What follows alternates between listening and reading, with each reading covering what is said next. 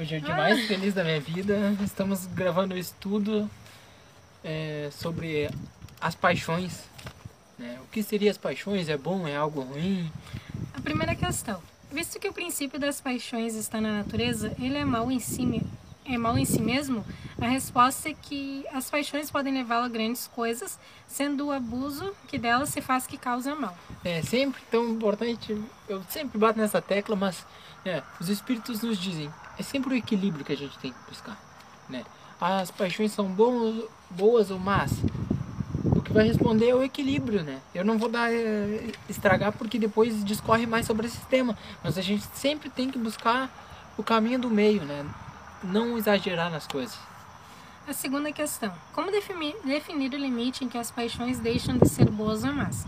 A resposta é que reconhece, pois, que uma paixão torna-se perniciosa a partir do momento em que não podes governá-la. É que tu já não manda mais em ti mesmo, a paixão tá mandando em ti. As paixões são alavanca, alavancas que descomplicam as forças do homem e o ajudam na realização dos objetivos da providência. Né? Por um lado, as paixões elas podem ser prejudiciais quando você só faz aquilo, você foca naquilo, mas ela também é uma forma de alavanca, né? Que te motiva. Eu sempre dou a gente dá um exemplo que você imagina, né? A gente. É até uma coisa que a gente não, não, não fala muito, né? Mas que a inveja, se você analisar um sentimento, né? É um sentimento ruim. Mas tudo que foi criado foi inspirado em alguma coisa. Eu vou dar um exemplo. Não, é, não seria uma inveja no sentido, né? Porque inveja, ao meu ver, é quando tu deseja que a outra pessoa se dê mal, né? Mas eu vou dar um exemplo, Santos Dumont ou então outras pessoas, ah, queriam criar o avião, queria que o homem voasse. Eles viam os pássaros e de certa forma eles cobiçavam aquele, aquele desejo de voar, entendeu? E aí foi se criando né, os, as invenções, né? Você quer se melhorar, você vê algo e você quer fazer igual, né? Você se inspira na natureza. O termo inveja, né, como eu disse, não é o melhor termo, mas é o termo que eu usei assim para justificar que às vezes uma coisa que parece ser ruim não é necessariamente ruim.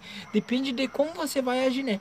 Que aqui, ó, as paixões elas são as alavancas para o nosso progresso, né? Ela faz você se motivar, querer buscar mais, melhorar e, e etc. Terceira questão. O homem poderia sempre vencer suas más tendências pelos seus esforços?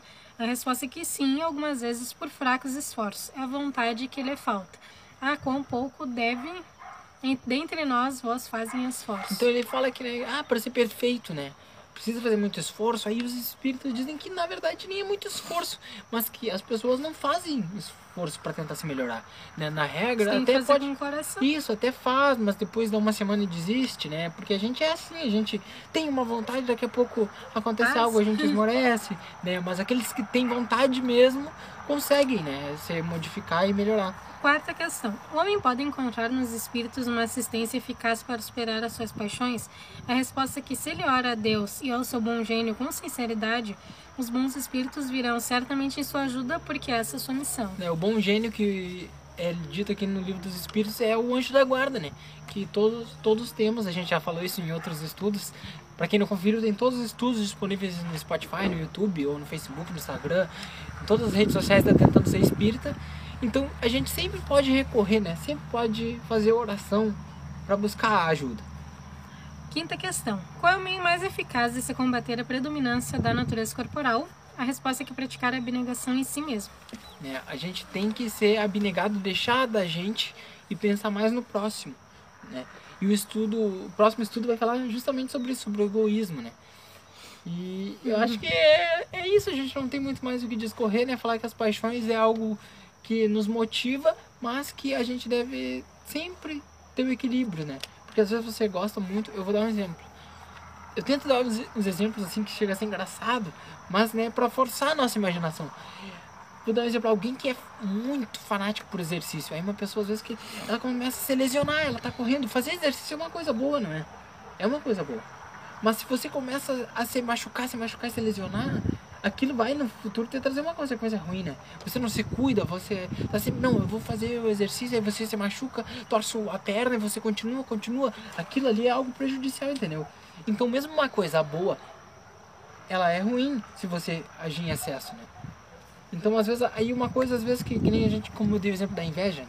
uma coisa que parece ser ruim, Mas se você simplesmente tem aquele interesse, né, até a gente falou isso dos escritores que têm um interesse científico, às vezes né, os espíritos falam isso, ah, você nota os erros das outras pessoas, mas se aquilo for, se você não julgar aquilo, você não expor aquilo, se aquilo for para você conseguir interiorizar e falar, bah, eu não quero agir daquela forma, aquela pessoa agiu errado, isso é bom, entendeu? Uma coisa que você pensa, ah, você ficar notando os erros dos outros é uma coisa errada. Mas os espíritos dizem que não, se você faz para aquilo, para proveito próprio, não é algo ruim, né?